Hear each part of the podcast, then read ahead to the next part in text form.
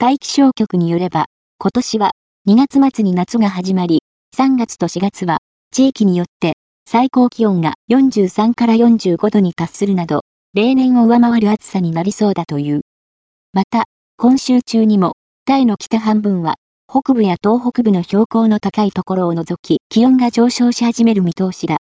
北部の南側、東北部、バンコク首都圏を含む中央平野、東部は、気温が徐々に上昇し、2月中に初期入りの見通し。気象局は、今年の夏は、昨年の夏の最高気温を1から2度上回ると予測している。